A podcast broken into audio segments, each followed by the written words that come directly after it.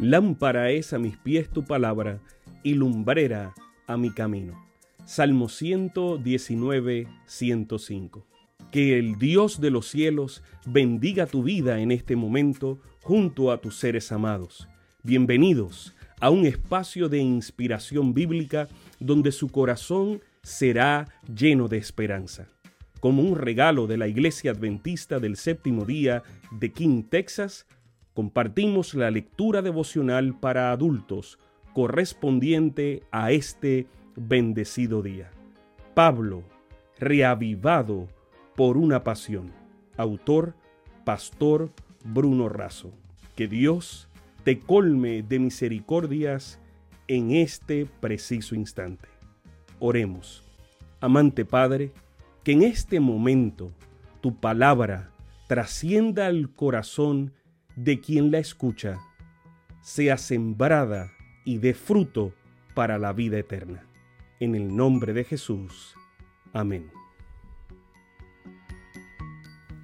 Estalactitas y estalagmitas. Primera Tesalonicenses 5.8 dice, pero nosotros que somos del día, seamos sobrios, habiéndonos vestido con la coraza de la fe y del amor y con la esperanza de salvación como casco.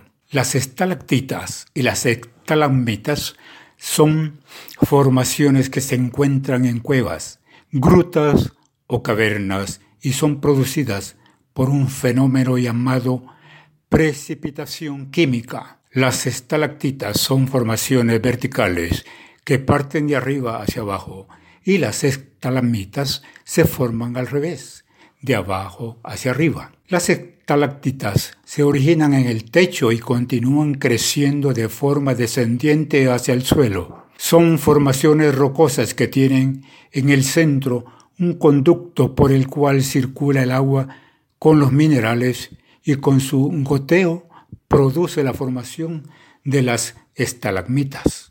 Las estalagmitas, originadas en el suelo, se dirigen de forma ascendente no tienen el conducto central y crecen por los residuos que vienen de arriba. En el momento en el que ambos se juntan, se forma una estructura única denominada columna o pilar. Pablo no habló de estalactitas ni de estalagmitas, pero esta figura ilustra la, la enseñanza del apóstol. Nuestra vida es posible no por una precipitación química, sino por el descenso y la encarnación de Cristo entre nosotros. Nuestra existencia se origina por un propósito que viene de arriba. En Él existimos, en Él nos nutrimos, en Él crecemos, nos hacemos fuertes y sobrios. Unidos en Él, llegamos a ser una columna o pilar firmemente establecido, defensa y baluarte de la verdad. Pablo reitera la necesidad de estar protegidos por esta armadura para crecer en las cavernas tenebrosas del pecado de este mundo corrupto. La fe y el amor son como la coraza que cubre el corazón hacia Dios y hacia el prójimo. La esperanza es el yelmo que protege la mente.